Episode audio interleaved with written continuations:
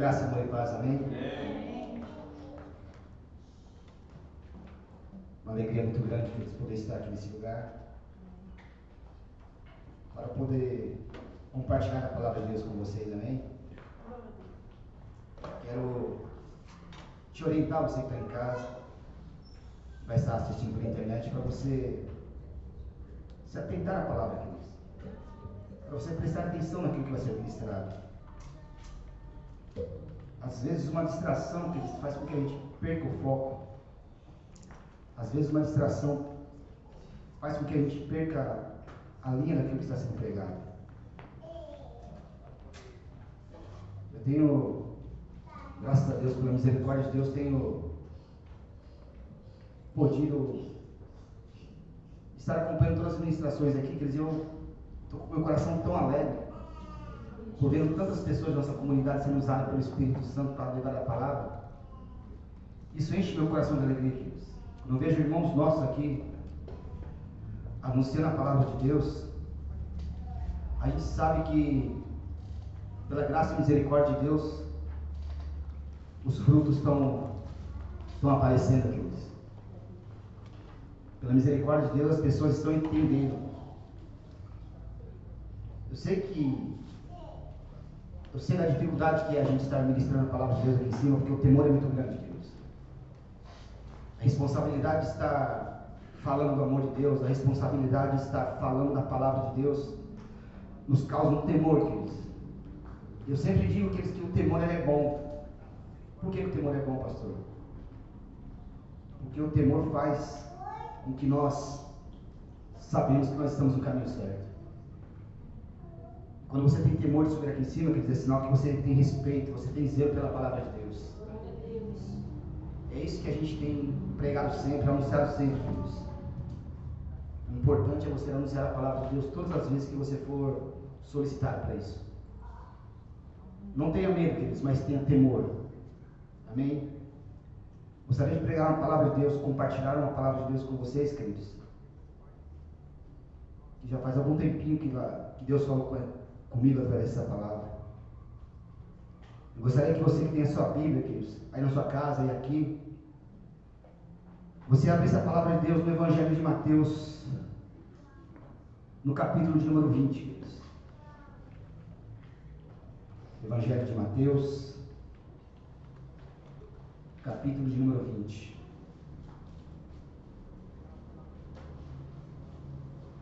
A partir do versículo 1, queridos parábola dos trabalhadores da vinha. E diz assim a palavra de Deus: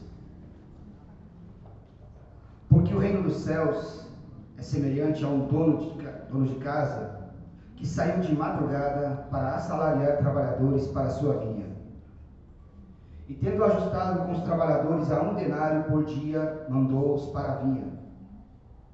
Saindo pela terceira hora, viu na praça outros que estavam desocupados e disse-lhes: Ide vós também para a vinha, e vos darei o que for justo. E eles foram.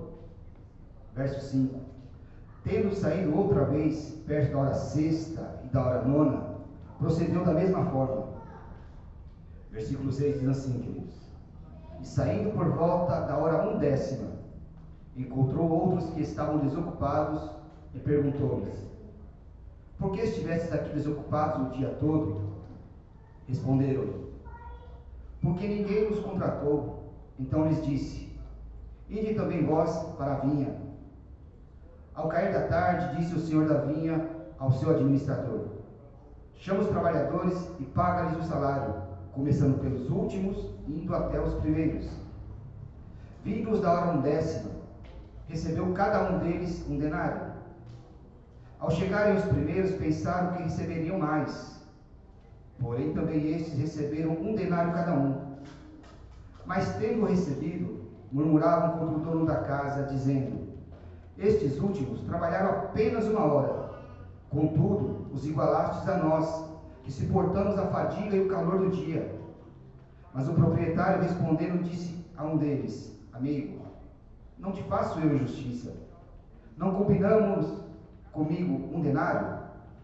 Toma o que é teu e vai-te pois quero dar a este último tanto quanto a ti. Porventura não me é lícito fazer o que eu quero do que é meu? Ou são maus seus olhos, porque eu sou bom? Assim, os últimos serão os primeiros, e os primeiros serão os últimos, porque muitos são chamados, e poucos são escolhidos. Amém. Glória a Deus. Senhor, eu te louvo e te agradeço, Deus, pela tua palavra. Jesus. Estamos aqui à disposição do teu Espírito Santo, papai.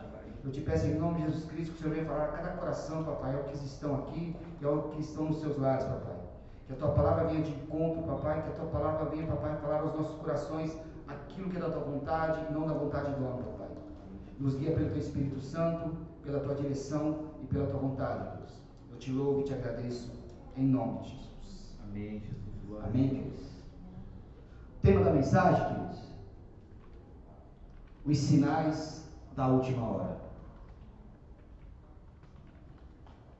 Esse momento que nós estamos passando, eu acho que o importante, ou o mais importante, é nós entendermos o tempo em que nós estamos vivendo no que se refere ao cenário espiritual e que envolve a igreja.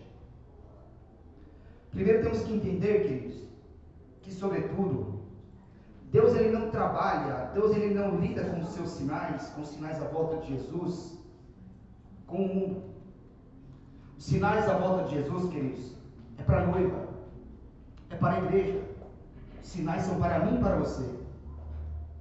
Assim como no Antigo Testamento, queridos, as tratativas de Deus eram com o povo de Israel.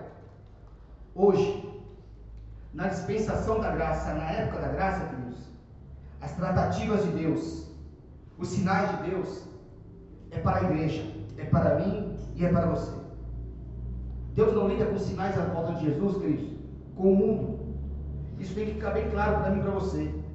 Deus não tem interesse em mostrar para o mundo os sinais da volta de Jesus.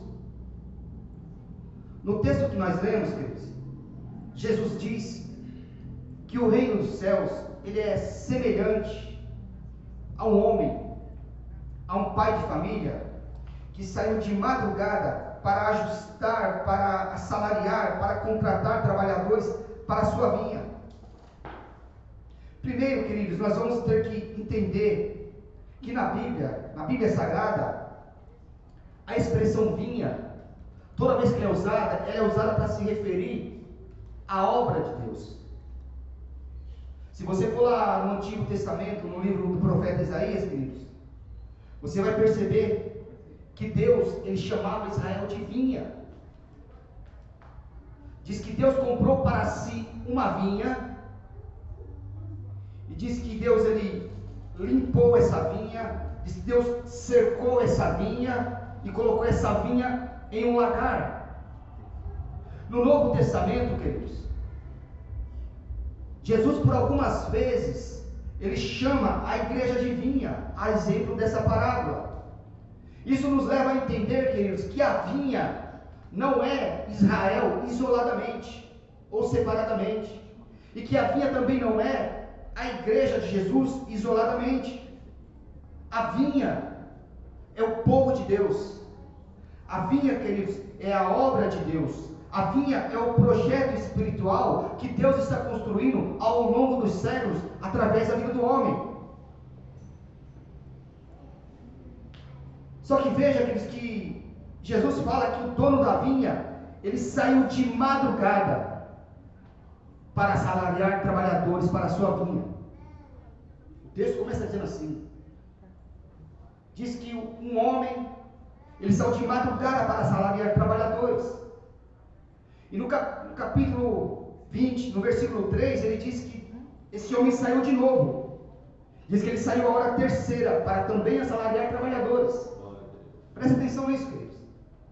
Aí lá no versículo de número 5, Diz que esse homem saiu de novo a hora sexta e a hora nona para também assalariar trabalhadores.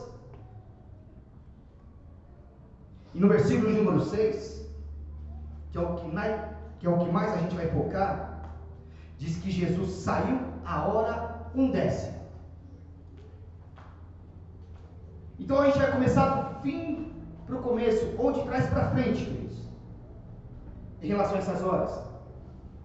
E presta atenção, a hora undécima, ela é considerada no relógio judaico como sendo a última hora do dia. Quando o apóstolo João, ou o evangelista João, lá na sua primeira carta, no capítulo 2, no versículo de número 18, quando ele diz assim: Filhinhos, já é esta a última hora. João está se referindo ali à hora undécima do dia. Só que nós temos que prestar atenção numa coisa, queridos. O João, ele tem a sua mente e o seu coração voltado para o relógio de Deus. João está vendo no relógio de Deus a última hora do dia. Só que para nós, hoje, queridos, contabilizarmos a última hora do dia, nós temos que pensar em como foi o dia no relógio de Deus. E aqui nós estamos falando do relógio de Deus. Então nós vamos ver aqui, queridos, que nós somos os trabalhadores contratados para a última hora do dia. A igreja são os trabalhadores contratados para a última hora do dia. Todos esses sinais que nós estamos vivendo são sinais que confirmam, queridos, que esta é a última hora da igreja na face da terra. É a hora undécima. Presta atenção, veja que no versículo primeiro ele diz assim: Ele saiu de madrugada para salariar, para contratar trabalhadores para a sua vinha. Queridos, quem são os trabalhadores da madrugada no relógio de Deus? Quem são esses trabalhadores, queridos? Esses trabalhadores da madrugada, que esse homem saiu para salariar, para contratar, queridos, são os profetas e são os patriarcas. A obra, queridos, que nós estamos cuidando hoje, a obra que nós estamos vivenciando hoje, é uma obra que começou lá atrás, queridos, com os profetas e os patriarcas. Era madrugada no plano de Deus, quando o Senhor já estava contratando trabalhadores para a sua vinha. Então, queridos, Moisés, Abraão, Isaac, Jacó, Jeremias, Daniel, Ezequiel, esses patriarcas, esses profetas, queridos, eram os trabalhadores da madrugada que já estavam cuidando da vinha do Senhor.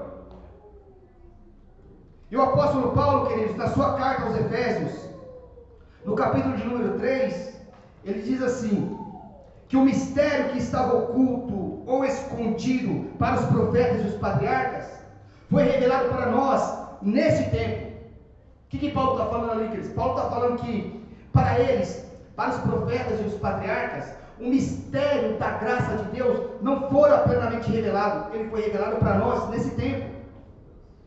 É por isso, queridos, que a Bíblia diz que esses camaradas, esses patriarcas, esses profetas, é por isso que a Bíblia diz que eles saíam pela fé. É por isso que a Bíblia diz que eles caminhavam pela fé, que eles viviam pela fé. Mas eles esperavam aquilo que Deus tinha prometido para eles. Eles caminhavam pela promessa. Hebreus capítulo 11, o escritor diz a mesma, a mesma coisa. Ele diz que eles caminhavam pela fé, sem ver a esperança daquilo que Deus havia prometido para eles, mas eles caminhavam pela fé. Aguardando que? Aguardando a cidade cujo arquiteto e Deus, cujo arquiteto e construtor é Deus. Por quê? Porque para eles, no plano de Deus, era de madrugada. Então, os primeiros trabalhadores, queridos, os trabalhadores da madrugada no plano de Deus, eram os profetas e os patriarcas. Não perca esse raciocínio, queridos, isso é muito importante. Depois, Jesus diz que depois dos trabalhadores da madrugada, o texto diz que o Senhor saiu a terceira hora do dia, ou a hora terceira. E no relógio judaico, queridos, a terceira hora do dia é entre mais ou menos 8 e 9 horas da manhã. E no relógio de Deus, queridos, quem são os trabalhadores da hora terceira? No relógio de Deus, queridos, os trabalhadores da hora terceira é a igreja primitiva. Lembram de Atos capítulo 2? E cumprindo-se o dia de Pentecostes, estavam todos reunidos no mesmo lugar. De repente, veio do céu um som como de um vento impetuoso, que encheu a casa onde todos estavam assentados. E foram vistas línguas como de fogo repartidas no meio deles, a qual pousou sobre cada uma deles. E todos foram cheios do Espírito Santo. E começaram a falar em outras línguas, como o Espírito Santo, assim como o Espírito Santo concedesse que eles falassem. Só que aí, queridos, lá no versículo 14, sabe o que Pedro diz? Pedro diz assim: E ainda é essa a terceira hora do dia.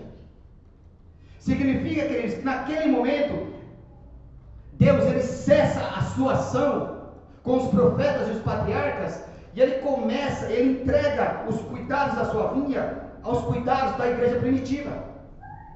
Ele entrega os seus cuidados, queridos, para a igreja daquela época. Mas aí o texto segue, Jesus diz que também aquele Senhor, ele saiu à hora sexta. E quem são, queridos, os trabalhadores da hora sexta? No relógio judaico, eles, a hora sexta é entre 11 horas e meio-dia. E é exatamente na hora sexta, queridos, que lá no livro de Atos diz que Jesus, diz que Jesus ele para à beira do poço de Jacó, exatamente na hora sexta, para falar com uma mulher samaritana. Então, queridos, é exatamente na hora sexta que Jesus introduz o evangelho no mundo samaritano ou no povo samaritano.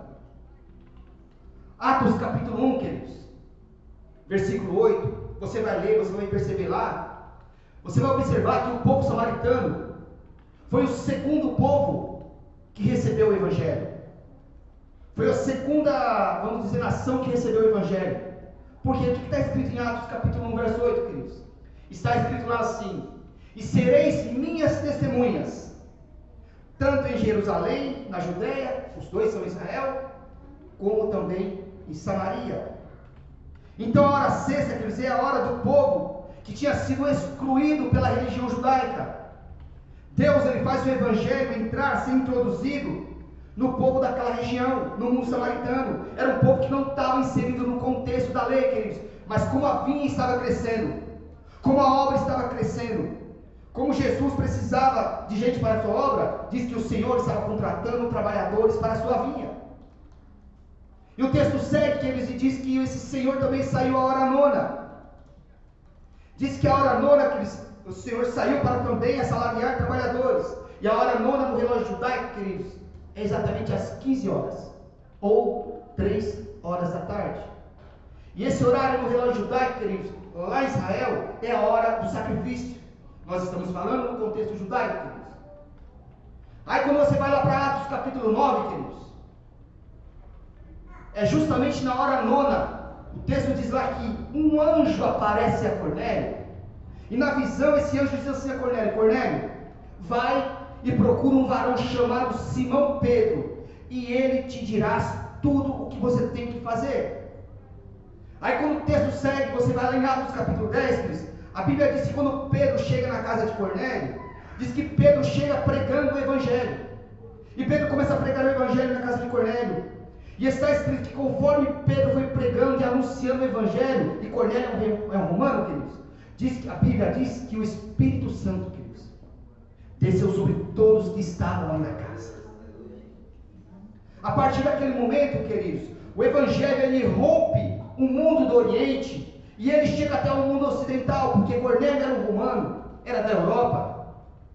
E aí, queridos, o Evangelho ele rompe o Oriente e ele chega até o mundo ocidental. E do mundo ocidental o evangelho vai para a Europa. Da Europa o evangelho vai, queridos, para a América. Da América o evangelho vai para a América do Sul. Da América do Sul o evangelho vem até a minha e a tua vida. O evangelho chega a mim e até você. E a hora nona se cumpriu no plano de Deus. A hora nona se cumpriu, queridos. Por quê? Porque o evangelho saiu do Oriente e veio para o Ocidente. Lembra, queridos, da Bíblia diz que Paulo estava viajando num barco e diz o texto que Paulo teve uma visão. E qual foi a visão que Paulo teve? Diz o texto que Paulo teve a visão de um mancebo, de um homem. E nessa visão, esse homem aparece para Paulo e diz: Paulo, passa a Macedônia e nos ajude. Querido, se Paulo não tivesse compreendido essa visão, se Paulo não tivesse entendido essa visão, e Macedônia fica na Europa, queridos, o Evangelho não tinha chegado até a minha e até a tua vida. E nós, queridos, estaríamos na lista dos povos não evangelizados. Mas porque Paulo compreendeu visão, queridos, o Evangelho chegou até mim e até você, e a hora nona se cumpriu no plano de Deus. Aleluia. Só que o texto segue, queridos. E Jesus fala que aquele senhor daquela vinha, ele saiu na hora undécima. E aqui isso é para nós, queridos. A hora undécima é a última hora do dia. E diz que quando se cumpriu essa hora undécima, no plano de Deus lá atrás, diz que o, o, dono daquela vinha diz que mandou chamar os trabalhadores e fazer o pagamento. Pagar pela obra, pagar pelo trabalho feito. Queridos, a igreja do arrebatamento, ouça isso. A igreja do arrebatamento, queridos, é a igreja da hora undécima. É a igreja do último dia. Jesus diz assim: Trabalhai enquanto é dia, para que a noite não vos alcance. Queridos, nós só podemos trabalhar enquanto é dia, para que a noite não nos alcance. Nós, nós já estamos vivendo, queridos, a última hora do dia. Nós já estamos vivendo a hora undécima. Nós estamos no tempo iminente da volta de Jesus. Jesus vai voltar e vai buscar a tua igreja, porque nós estamos vivendo a última hora do dia. Aleluia. Glória a Deus. Jesus vai voltar, queridos. Nós estamos no momento iminente da volta de Jesus. Aí você vai perguntar, pastor, como é que eu sei que estou vivendo a última hora do dia? Como é que eu sei que estou vivendo a última hora, queridos? A hora undécima. Sinais, queridos. É verdade. Sinais.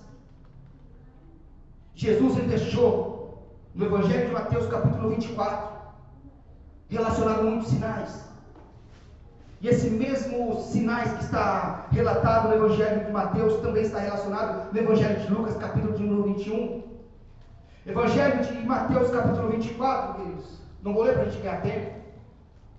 Quando perguntaram a Jesus sobre os sinais do tempo, sobre os sinais da vinda, sobre os sinais do fim do mundo, Jesus dá esses sinais também para Lucas, queridos. E Lucas ele é mais detalhista. Lucas ele é mais minucioso, talvez pelo fato de ele ser um médico, queridos. Diz que Jesus faz uma relação de alguns sinais que serviriam de testemunho para a igreja, queridos, de que estamos na última hora de que estamos na hora undécima. E os sinais que Jesus relaciona ali, queridos, sobre o arrebatamento, não são sinais para o mundo. Eu volto a repetir, queridos, Jesus não tem nenhum interesse, Deus não tem nenhum interesse de dar os sinais da sua vinda, da sua volta para o mundo. Os sinais são para a igreja, os sinais são para a noiva do Cordeiro. Glória a Deus, aleluia. Primeiro sinal, queridos, que eu quero compartilhar com vocês, e Jesus relaciona isso nesses dois evangelhos, no Mateus em Lucas, é aquilo que nós vamos chamar de sinais na natureza. Jesus ele relaciona muitos sinais da natureza. A Bíblia Sagrada diz que Deus se manifesta através da natureza.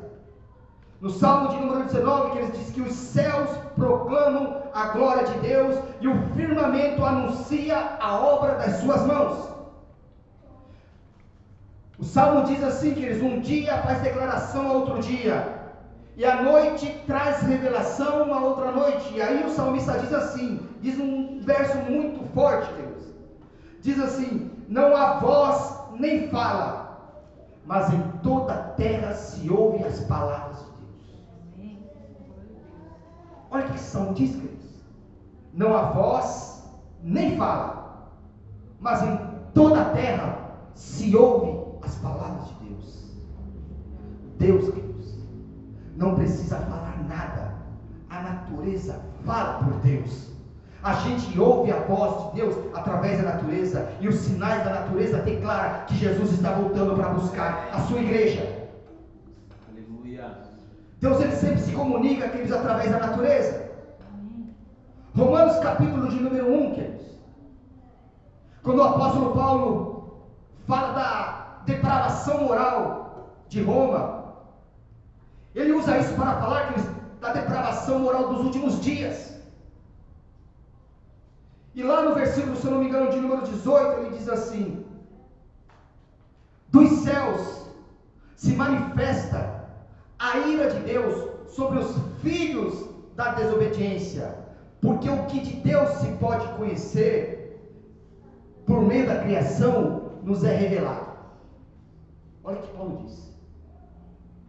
Porque o que de Deus se pode se conhecer por meio da criação nos é revelado. Para quê? Para que o homem não tenha do que se desculpar. A natureza, queridos, ela declara muitas coisas. Quando você for olhar para a natureza, queridos, você não vai ter desculpa nenhuma.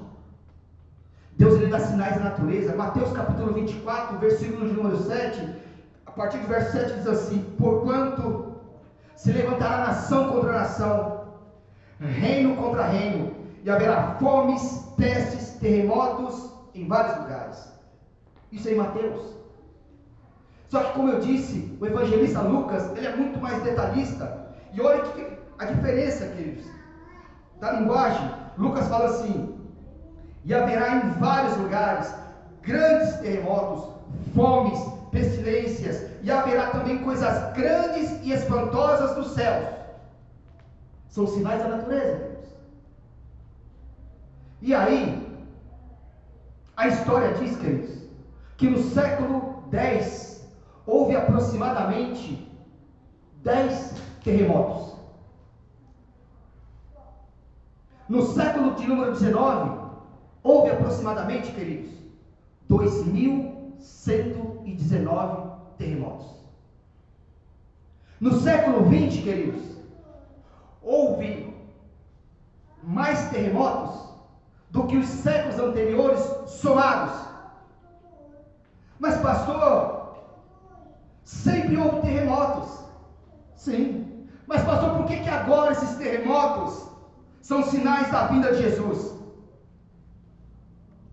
Porque agora, queridos, todos os cientistas e todos os estudiosos concordam que os sinais que estão sendo manifestados agora são de impacto global. Explica, pastor, vou te explicar. Por exemplo, o descongelamento das geleiras por causa do aquecimento global, não vai atingir somente as nações que estão perto da geleira, vai atingir todas as nações do mundo. O aumento do nível do mar, queridos, não vai atingir somente as cidades litorâneas, vai atingir cidades que não tem nada a ver com o litoral. Por quê, pastor? Porque, queridos, todos os estudiosos estão falando que a cada ano a temperatura da Terra sobe. Então não pense você, porque você não mora ao nível do mar, que a cidade não será atingida. As cidades agora, queridos, todas que não fazem parte do litoral também vão ser, vão ser atingidas. Porque é, é, é claro, a, a, ciência, queridos, ela está provando a cada ano que a temperatura está tendo uma sensibilidade maior, está subindo a cada ano. Todos os estudiosos declaram isso. Só que aí, lá no Evangelho de Lucas, no capítulo 21, se eu não me engano, do verso 25 e 26, Lucas ele fala uma coisa muito forte. Ele disse que haverá sinais no sol, diz que haverá sinal, sinais nas estrelas, na lua. Ele diz lá que sobre a terra vai haver grande angústia. Diz que as nações vão estar em perplexidade por causa do bramido do mar e das ondas. E ele fala uma coisa lá terrível, queridos. Ele diz lá que homens desmaiarão de terror por causa das coisas espantosas que vão acontecer no mundo. E diz que os poderes dos céus serão abalados sinais da natureza, queridos. Nunca na história da humanidade, queridos, tantos sinais no sol, na estrela, na lua, queridos, nunca houve tantos sinais manifestos. Eclipse, queridos, não é mais coisa rara. Eclipse agora tem acontecido com frequência, queridos. A ciência já anunciou, queridos, que as estrelas estão envelhecendo e estão desaparecendo. Cientista já anunciou, queridos, que algumas das estrelas que hoje você vê, que hoje você enxerga, essas estrelas talvez nem existam mais. Mas, pastor, como é que eu enxergo elas? Os cientistas dizem, queridos, que elas são apenas um reflexo do que elas eram. Porque aquilo, a distância entre onde a gente está, até o céu atmosférico, queridos, não permite que nós vemos ela olho nu. A gente só vê apenas o reflexo delas. O aquecimento e o envelhecimento do sol, queridos, a ciência também fala isso. Isso é um sinal natural. Depois Jesus diz: angústia das nações por causa do bramido do mar e das ondas. Queridos, você via claro antigamente de tsunami? Você não ouvia? De terremotos? De maremotos? O descongelamento das geleiras, queridos, e o aumento do nível do mar faz, faz com que as placas tectônicas tenham rachaduras, e essas rachaduras cada vez mais vêm com tsunami, vem com maremoto e vem com terremoto. Queridos, a natureza declara que Jesus está voltando. Ela declara que Jesus está às portas. Aleluia. A natureza declara que Jesus está para vir para buscar a tua igreja. E se você é daquele que não acredita no pregador, não acredita, acha que isso é conversa fiada, acha que isso é besteira, se você não acredita nisso, pelo menos olhe para os sinais da natureza. Porque ela está declarando que Jesus vai voltar, queridos. Eu creio, papai, aleluia. A ciência, diz que a cada ano milhares de hectares de terra se tornam produtiva, improdutiva a cada ano. Você sabia, queridos? Hoje nós estamos vendo aí que o coronavírus está matando muita gente por dia. Mas você sabia que a parte do coronavírus, 8.500 crianças morrem de fome todo dia ao redor do mundo? Isso é um sinal da natureza, queridos. Então a gente tem que entender isso. Entender o que é, pastor? A gente tem que entender como é que se explica, queridos. Pessoas morrendo de fome no mundo que investe bilhões em mísseis, no mundo que investe bilhões em pornografia, no mundo que investe bilhões em armas, em tráfico de droga. Como é que a gente vai entender, queridos, que ainda tem gente morrendo de fome? É, Deus. Sinais da natureza. Qual é a explicação para isso, queridos? Qual é a explicação, pastor? A única explicação, queridos, é Deus. É Deus mostrando para a igreja que a gente tem que perder o prazer pela terra e desejar e colocar o nosso coração no céu. Você tem que perder o prazer pela terra, queridos, e desejar que Jesus volte logo. Porque o nosso lugar, queridos, é no céu. Nós vamos morar para sempre na Nova Jerusalém. Sinais da natureza, queridos. Ele está declarando que Jesus está voltando. E esta é a última hora. Perca o prazer pela terra, queridos. E coloque seu coração no céu. Segundo sinal, queridos são sinais morais. Sinais morais. Na carta, segunda carta ao Timóteo, queridos, no capítulo de número 3, verso 1 ao 5. É um texto muito conhecido, queridos. Paulo diz lá, sabe, porém, disso, que nos últimos dias virão, virão dias penosos, dias trabalhosos. Os homens serão amantes de si mesmos serão presunçosos, soberbos, orgulhosos,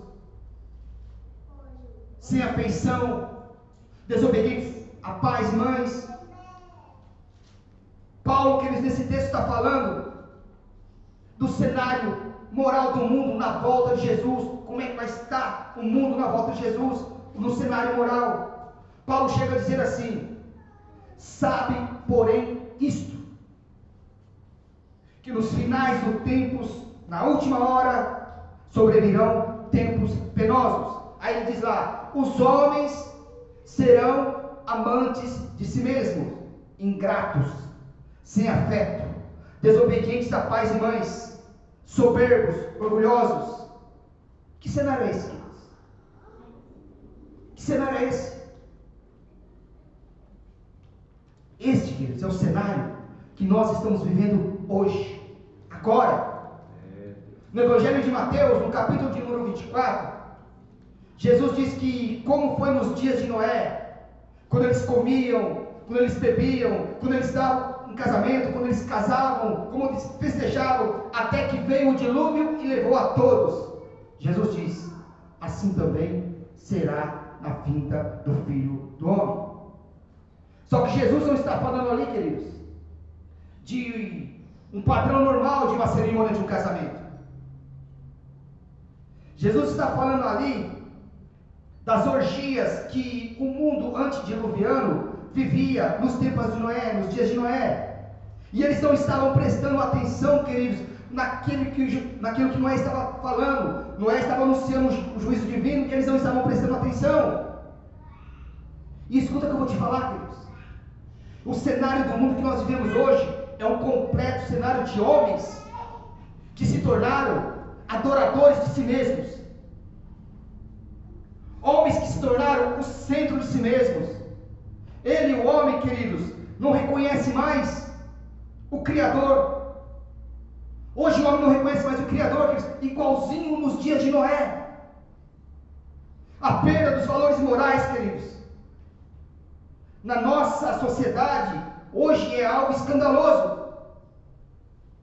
Sodoma e Gomorra, que eles perdem de longe para o, cenário, para o cenário que nós estamos vivendo hoje. Perde de longe. Sabe o que está escrito, queridos, em Isaías capítulo 5? Lá também tem uma parábola da vinha. Lá diz assim: ai daquele que chama o santo de profano e o profano de santo. Sabe do que Deus está falando ali, queridos? Deus está falando exatamente o que está acontecendo hoje, da inversão de valores. Chama santo de profano e o profano de santo. É aquilo que nós conhecemos hoje, na pós-modernidade, daqueles crentes mais moderninhos, é aquilo que a gente conhece hoje como relativismo. As, as pessoas perderam o conceito de santidade e o conceito de profanação. Então a realidade moral do mundo que nós estamos vivendo, queridos, chega a dar espanto você não consegue acessar a internet hoje, queridos, sem em algum momento você ser constrangido pela própria internet. Em algum momento você vai abrir a internet e vai ter lá uma cena que te espanta, que te causa constrangimento. As pessoas perderam o pudor. O valor moral se acabou, queridos. As pessoas postam o que querem, não se preocupam com quem vai ver. Aí vem o apóstolo Paulo e declara que neste tempo os homens seriam amantes de si mesmos. Por quê? Porque não há mais foco em Deus, não há mais foco no próximo. Pessoas desobedientes a pais e mães. Eu vou. Eu não sei se em alguma outra época os pais foram tanto colocados no canto da parede como na geração de hoje. Eu não sei, queridos. Porque nós estamos numa sociedade que abriu mão daquilo que nós chamamos de princípio. Uma sociedade que abriu mão daquilo que a Bíblia chama regra de conduta e fé.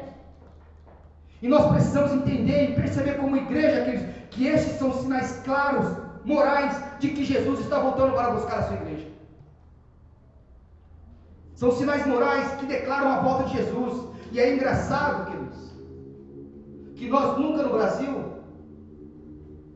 valorizamos tanto o horário de culto como nós vamos passar a valorizar a partir de agora. Provavelmente nós nunca valorizamos a liberdade de culto como nós vamos passar a valorizar a partir de agora. E talvez, queridos, essa essa tragédia temporária sirva para que a gente desperte e agradeça a Deus o privilégio de estar servindo a Ele.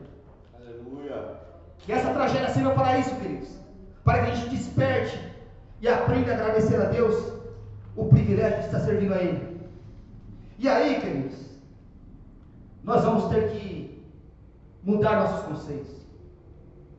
A partir de agora, a gente vai ter que mudar os nossos pensamentos, os nossos comportamentos e entender que essa igreja aqui, queridos, é a igreja da volta de Jesus, é a igreja do arrebatamento. E ele vai voltar, queridos, e ele vem logo.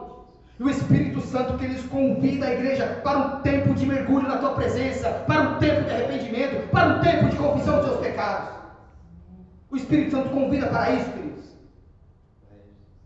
E a realidade imoral, queridos, do mundo que nós vemos, ela se assemelha muito aos dias de Israel, quando Deus desafia o profeta Oséias, para que o profeta Oséias vai fale para a nação de Israel que ela se tornou uma nação pecadora. que ela se tornou uma nação adúltera, que tinha traído o próprio Deus. Só que Deus estava na sua posição, queridos, e dizendo assim: Eu estou aqui te esperando para que você volte como meu amor, porque eu quero te resgatar, eu quero te restaurar, eu quero te dar o direito de desfrutar das bênçãos que eu preparei para você. Deus está nessa posição, queridos. Esse é o tempo da igreja acordar e entender que também nós precisamos rever as nossas visões, queridos. E não deixar que o mundo dite, que o mundo estabeleça regras para a igreja. A igreja tem que acordar, tem que despertar. Porque que, o que tem que estabelecer, queridos, a nossa regra de conduta é a palavra de Deus. Aleluia. É a palavra de Deus que vai estabelecer, queridos, os princípios de santidade, os princípios de comunhão e os princípios de relacionamento com Deus. Jesus vai voltar, queridos. Eu creio. E Jesus vai voltar logo. E a igreja tem que estar pronta. E o detalhe, queridos, que pode ser hoje. O detalhe é que pode ser agora. O problema é que a gente nunca pensa que pode ser agora. O problema é que a gente nunca pensa que pode ser hoje. E é justamente por causa disso, queridos, que alguns vão ser pegos, desavisados. Por quê? Porque não estão levando a sério que o fato de que pode ser hoje, e não estão levando a sério o fato de que pode ser no abrir e fechar de olhos que Jesus vem para buscar a tua igreja. Por isso alguns vão ser pegos de surpresa, queridos. Porque não levam a sério. Nunca levam a sério o fato de que Jesus pode voltar agora. Por isso que alguns vão ser pegos de surpresa, queridos. Sinais morais, queridos. Nós estamos vivendo, queridos, numa sociedade que não é moral, que é uma sociedade imoral. E isto é um sinal da volta de Jesus. Terceiro sinal, queridos, são os sinais sociais. E aí no Evangelho de Mateus, capítulo 24, verso 7 diz: Porquanto se levantará nação contra nação, reino contra reino, e haverá fomes e terremotos em vários lugares. Lá no versículo 38 diz assim, queridos: Porquanto, assim como nos dias anteriores ao dilúvio, comiam, bebiam, casavam, davam-se em casamento, até o dia em que Noé entrou na arca. Que o verso 39, queridos, e não perceberam. Senão quando veio o dilúvio e os levou a todos. Assim será também assim será também, assim será também a vida do Filho do Homem. Jesus, queridos, ele mostra aqui um dos sinais da sua vinda, da brevidade da sua volta, queridos. É a maneira como a sociedade se conduz, é a maneira como a sociedade se comporta. E nós precisamos entender que esses são sinais para a igreja. E para ser sincero, para ser muito sincero com vocês, eu, Márcio, eu, por muito tempo eu pensei que esses sinais, queridos, eram para o mundo. Eu sempre pensei que esses sinais Jesus estava dando para o mundo, da sua volta. Eu sempre imaginei que esses sinais era para que, para que Deus despertasse o mundo, para que o mundo o aceitasse e se entregasse sem rendesse a Ele. Mas não, queridos. Estava enganado. Estou enganado. Esses sinais são para a igreja. Esses sinais são para mim e são para você. É como uma luz uma, acesa numa pista, queridos, para a igreja entender que o seu tempo de permanência aqui na terra é curto. Por isso ela precisa se preparar mais, por isso a igreja precisa se envolver mais, por isso a igreja tem que se santificar mais, queridos. Tem que desejar Deus, tem que desejar o céu, tem que desejar que Jesus volte logo. Observe que Jesus disse que haverá fomes, pestes em vários lugares. São sinais sociais, queridos. E eu acabei de falar agora há pouco, queridos. Como é que você vai entender? Não entra na minha cabeça qual é a explicação para tanto investimento em várias áreas das indústrias e pessoas ainda morrendo de fome. Onde estão, queridos, os bilhões que eles dizem que perderam com essa crise. Porque, queridos, se alguém perdeu, significa dizer que alguém ganhou. E onde é que estão esses bilhões, queridos? Que sociedade é essa? Ou seja, os sinais são, são claros, queridos. Quando o apóstolo Paulo diz assim, que os homens seriam amantes de si mesmos, sabe o que, que Paulo está falando? Contanto que eu esteja bem, o resto que se lasque. Contanto que a minha mesa esteja farta, que a minha mesa tenha comida, não me importa quem está passando fome. Amantes de si mesmo, contanto que eu tenha dinheiro para gastar com minha beleza, não me importa se tem alguém morrendo por falta de atendimento médico. Amantes de si mesmo, isso é um sintoma, queridos, de uma implosão social que, na linguagem de Jesus, revela que é tempo da igreja ser arrebatada. Milhões e milhões de pessoas sem moradia, queridos. Milhões e milhões de pessoas abaixo da linha da pobreza. Milhões e milhões de pessoas, queridos, em trabalho escravos. Sequestro, estupro, pedofilia, queridos, aborto, violência doméstica. Eu nunca vi na minha vida, queridos, tanta violência contra mulheres como eu estou vendo hoje. Não tem sequer um dia, aqueles que não morre uma mulher assassinada pelo esposo. Não tem um dia, queridos. E o pior de tudo isso, sabe o que está acontecendo, queridos? É que esses crimes estão se tornando comuns. Estão se tornando corriqueiro. Que sociedade é essa, queridos? Tudo isso são sinais claros que Jesus revela para a tua igreja que Ele está às portas. E o problema que, é, que nós estamos tão acostumados com isso nós estamos tão, acho que anestesiados por isso, que esse cenário não nos incomoda mais. Que esse cenário não nos inquieta mais. E aí, teve que aparecer um vírus gripal, quase não letal, para chamar a gente a repensar a vida, para chamar a gente a repensar a nossa postura, a repensar a nossa fé, a repensar até mesmo a nossa espiritualidade, que aliás está muito mais mundana do que celestial. Se isso não são sinais, queridos, o que é? São sinais claros, queridos. E Jesus diz: há uma clara atenção nessas coisas terrenas, e uma clara desatenção nas coisas espirituais, nas coisas do céu, da glória. Você já percebeu uma coisa, queridos? Na parábola das dez virgens, não só apenas, não só apenas as loucas adormeceram, mas as prudentes também adormeceram. O que, é isso, pastor? O que significa? Significa que não são apenas os crentes, entre aspas, menos fervorosos, os crentes menos eloquentes, os crentes mais frios que estão dispersos, mas os crentes mais fervorosos, os crentes que se dizem mais eloquentes, mais avivados, também estão dormindo. Por quê? Porque é muito fácil, queridos, ser avivado, ser eloquente, aqui dentro da igreja. Como é que está a coisa aí fora? Você continua pregando a palavra com a máscara na boca?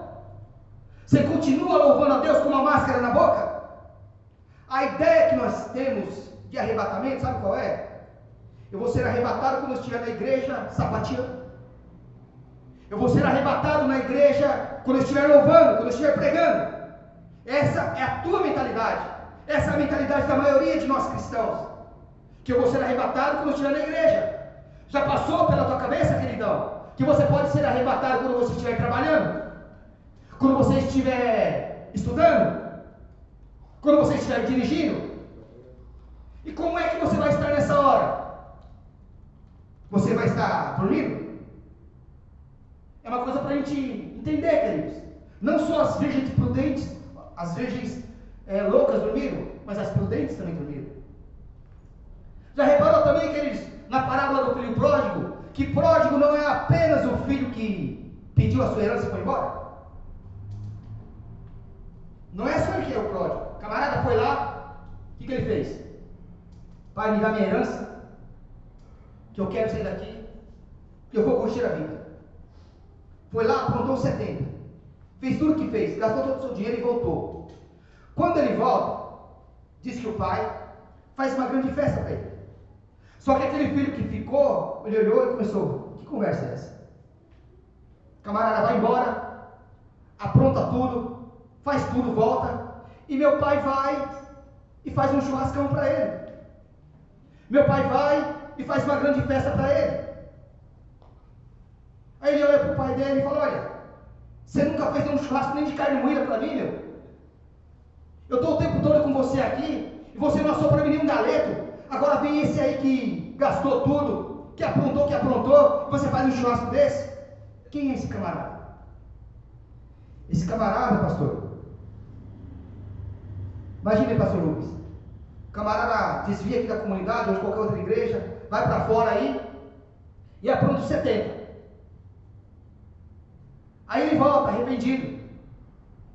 Aí ele volta para cá, o pastor chega, pega o microfone e fala: oh, glória a Deus pela vida do irmão, o irmão está uma benção agora, irmão isso, irmão aquilo. Aquele irmão que ficou aqui o tempo todo, estou o tempo todo lá do pastor aí, firmão com ele, fazendo obra com ele, juntinho dele, o tempo todo. O pastor nunca falou meu nome no microfone. O pastor nunca me deu um elogio. Camarada também é pródigo, queridos. E pior, queridos, esse camarada que ficou aqui o tempo todo lá do pastor, sabe o que ele fala? Eu sempre fiz as coisas, o cara nunca fez nada. Sabe o que ele está falando? Está falando, está fazendo isso aqui, ó. Ele está colocando na balança o que ele faz e que o outro, entre aspas, não faz. Significa que esse camarada está medindo o que ele faz para Deus. E deixa eu te dizer uma coisa. Quando você está medindo aquilo que você está fazendo para Deus, você corre um sério risco de virar um ativista. Um ativista religioso. E o perigo de você se tornar um ativista religioso, queridos, é um perigo seríssimo. Sabe que perigo é esse, pastor? Aquilo que você está fazendo não é por prazer de agradar a Deus, mas é por prazer de agradar o pastor. O teu prazer não está mais em Deus. O teu prazer está na igreja. O teu prazer está em se envolver com a obra, porque você pensa que a obra é isso, a obra é aquilo, a obra é aquilo. E entenda bem, queridos. Eu não estou falando que você não deva trabalhar na obra. Eu estou falando para você tomar cuidado quando você começa a medir aquilo que você está fazendo para Deus. E no cenário que nós estamos vivendo, o cenário social, revela que a igreja precisa acordar. Que a igreja precisa se levantar. Que a igreja precisa reagir espiritualmente. Porque os sinais sociais, a sociedade que nós vivemos, o cenário que nós estamos vivendo, revela que Jesus está voltando é, e nós não estamos mais se importando com isso. Nós precisamos atentar para aquilo que a Bíblia chama de amor ao próximo. Estamos tão acomodados com aquilo que nos faz bem, que o mal do outro não nos incomoda mais que o mal do outro não nos sensibiliza mais. E isso é terrível, queridos. Isso é uma coisa terrível. Está na hora, ou acho que até passou da hora da gente valorizar mais o culto, de valorizar, valorizar mais a liberdade de culto, valorizar mais o horário de culto. Quem dera, Irineu, que depois que essa pandemia passar, que depois que essa calamidade passar, que depois que isso tudo passar, queridos, a gente vinha saber que a bênção apostólica não atrasa em nada a nossa vida.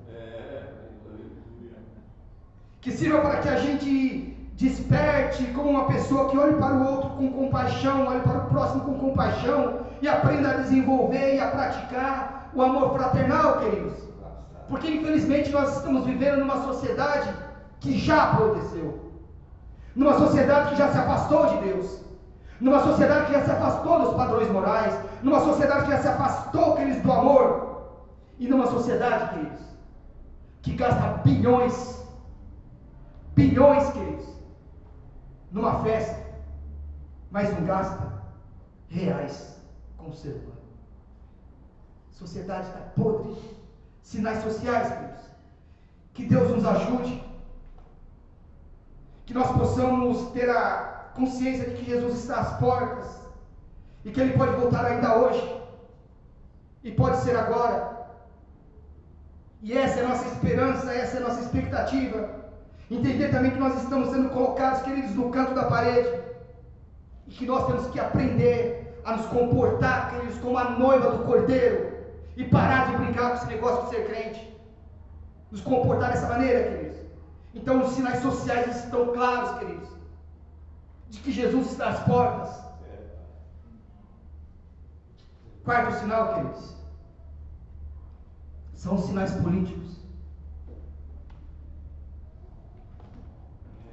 E aí, queridos, eu vou repetir o que eu falei, é claro que o mais importante hoje, aqui na terra, agora, são, os, são aquilo que as autoridades estabeleceram. São as regras, são os princípios que eles estabeleceram. A gente tem que obedecer, a gente tem que obedecer as autoridades. Eles estabeleceram algumas regras.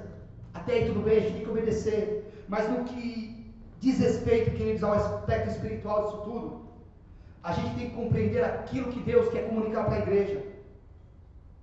E o coronavírus, queridos, ele é, ele é só mais um sinal, mas ele é um sinal gritante e global de que Jesus está às portas.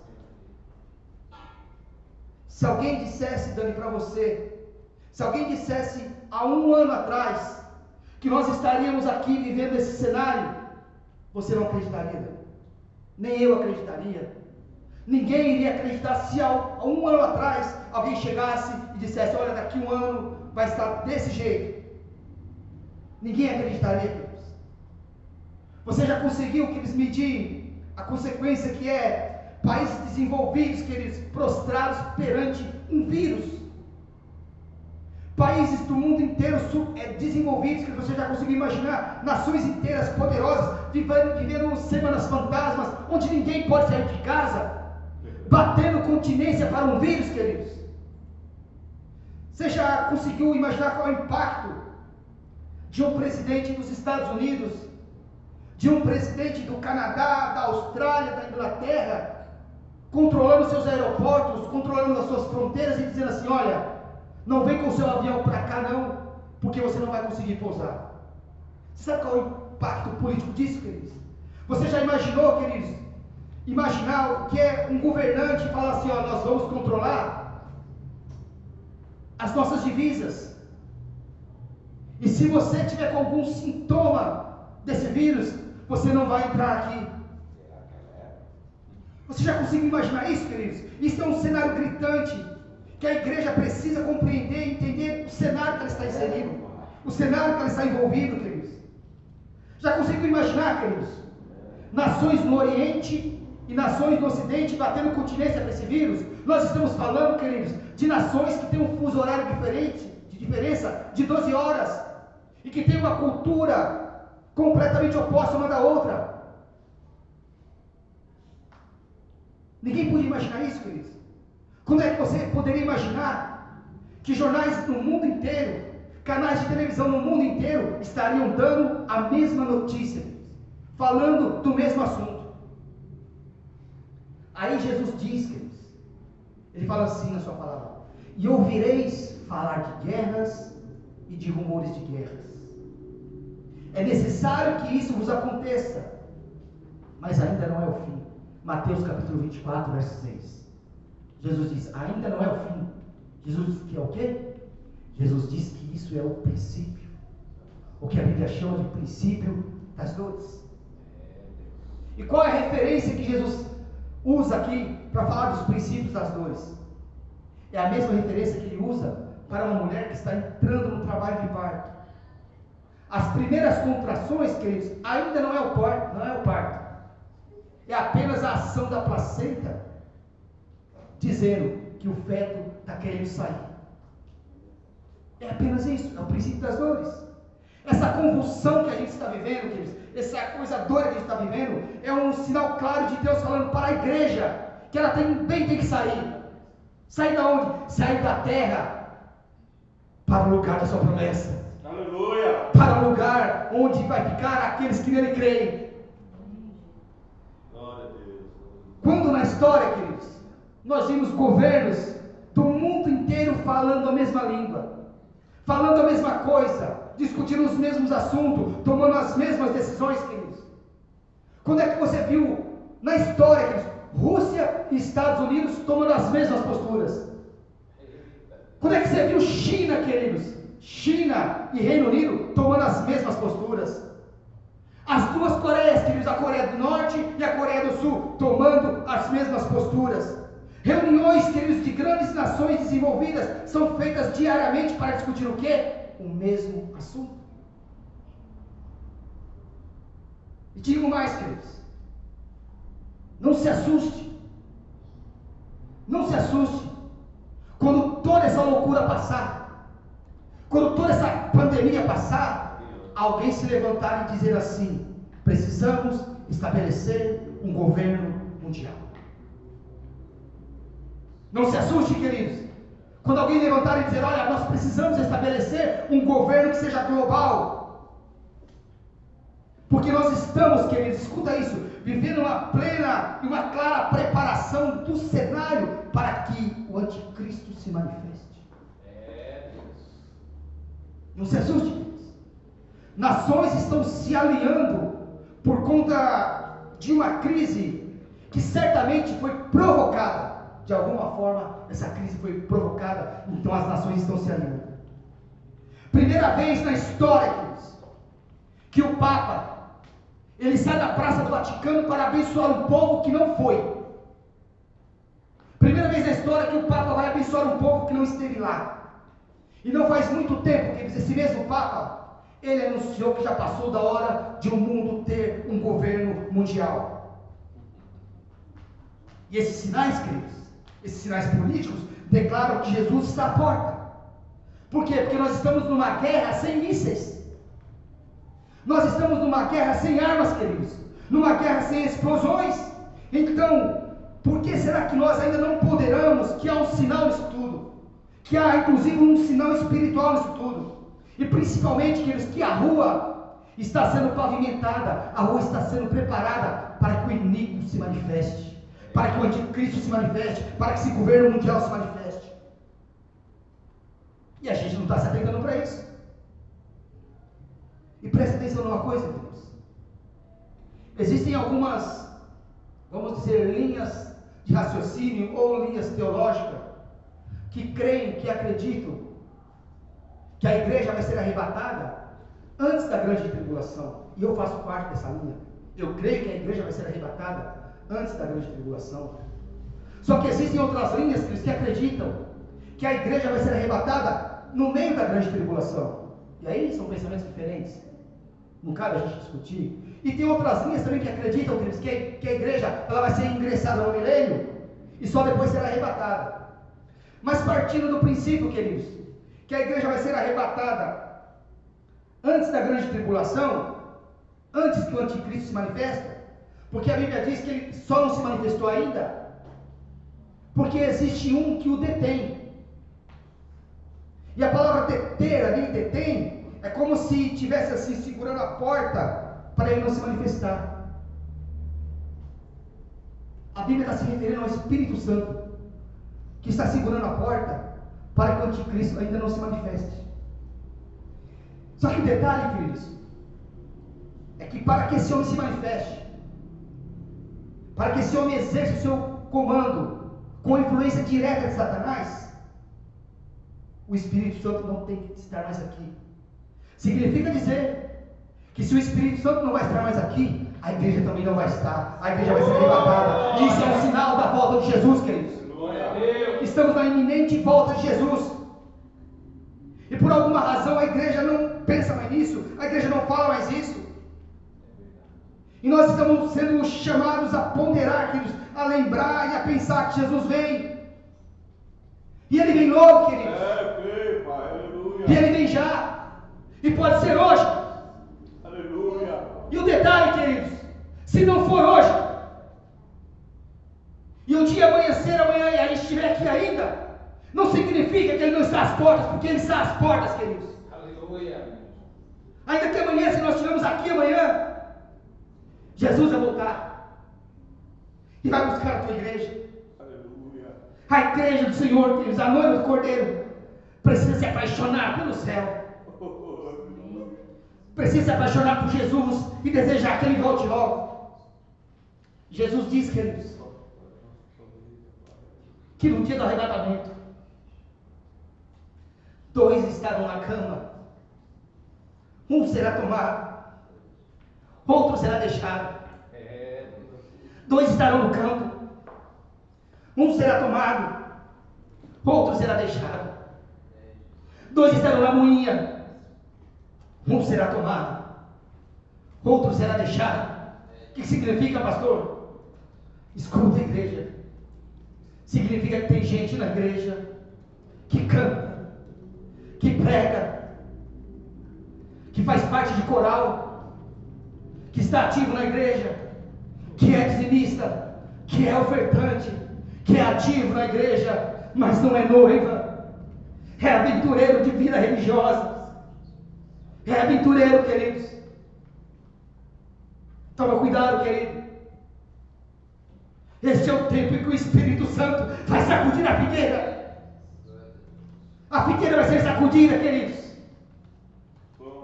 A figueira vai ser sacudida, irmãos.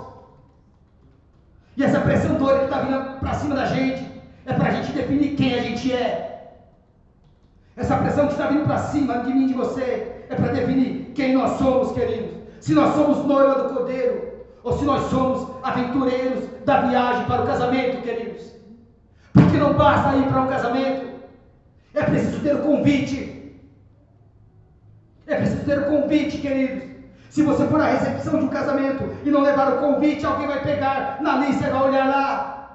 E se teu nome não estiver lá, essa pessoa vai falar: Olha, teu nome não consta, teu nome não está na lista, você não pode entrar. E uma das marcas mais poderosas, queridos, para definir a noiva é a presença do Espírito Santo, é a lamparina acesa. E escuta o que eu vou te dizer, queridos. Tem muita gente que a lamparina já se apagou faz tempo. A pessoa está andando na luz, mas sabe por que ela está andando na luz? Porque ela está sendo iluminada pelo pote do vizinho e não percebeu que está com essa lamparina apagada. Mas no dia, queridos, escuta isso, no dia em que o vizinho for retirado, queridos, no dia que o vizinho for retirado, ela vai perceber que a sua lamparina está apagada. Está andando na luz, queridos, porque o pote do vizinho está iluminando a tua porta. Mas um dia o vizinho vai ser retirado, queridos. E aí você vai perceber que a tua luz está apagada. Acorda para a vida, meu queridos. Jesus está voltando. Jesus está voltando.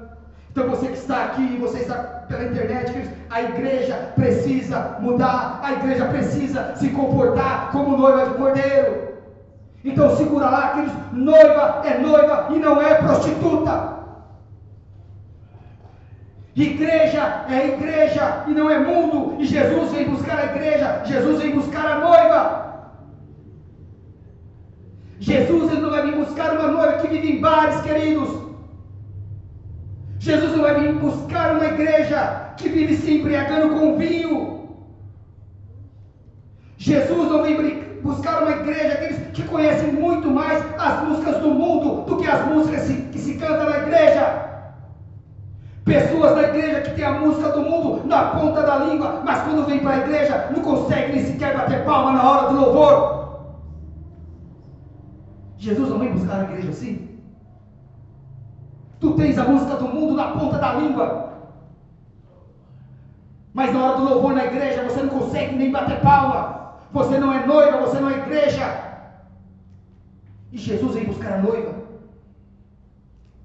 Jesus vem buscar a igreja. A igreja dessa geração, queridos. É a igreja da última hora. Nós somos a noiva, nós somos a igreja da última hora, da hora undécima. E presta atenção, queridos. Esses jargões evangélicos são muito difíceis, queridos. Você costuma falar que quando a palavra de Deus foi pregada, quando o evangelho foi pregado em todas as nações, Jesus volta. Não é isso que a palavra diz, queridos? A palavra diz exatamente assim, ó. Quando o evangelho do reino, Quando o evangelho do reino foi pregado em todo canto, aí, seja, aí sim Jesus volta. Esse é o problema. Jesus só não voltou ainda porque o evangelho do reino não está sendo pregado. Está sendo pregado outro evangelho. Mas um dia, Deus, escuta, um dia esse evangelho do reino vai ser pregado a toda criatura. E aí Jesus vem. E ele vem para buscar a noiva, ele vem para buscar a mim e a você. Sinais, Deus. E vou repetir. Se você é daquele que não acredita no pregador, que não ouve pregador, que acha que isso é conversa fiada, que isso é besteira, olhe para os sinais. Porque Jesus, ele mostra os sinais da volta de dele. Amém, queridos? Essa é palavra que Deus colocou no meu coração. Que você possa despertar, queridos. Que você possa entender que essa geração é a geração do arrebatamento. Texto que nós lemos, queridos. Diz que o Senhor da minha saiu de madrugada, saiu a hora terceira, saiu a hora sexta, saiu a hora nona saiu a hora undécima. A última hora que tem para se cumprir, queridos, é a hora undécima, é a última hora. Fique atento, queridos, para a volta de Jesus. E se comporte como noiva do Cordeiro. Amém? Louvado seja Deus.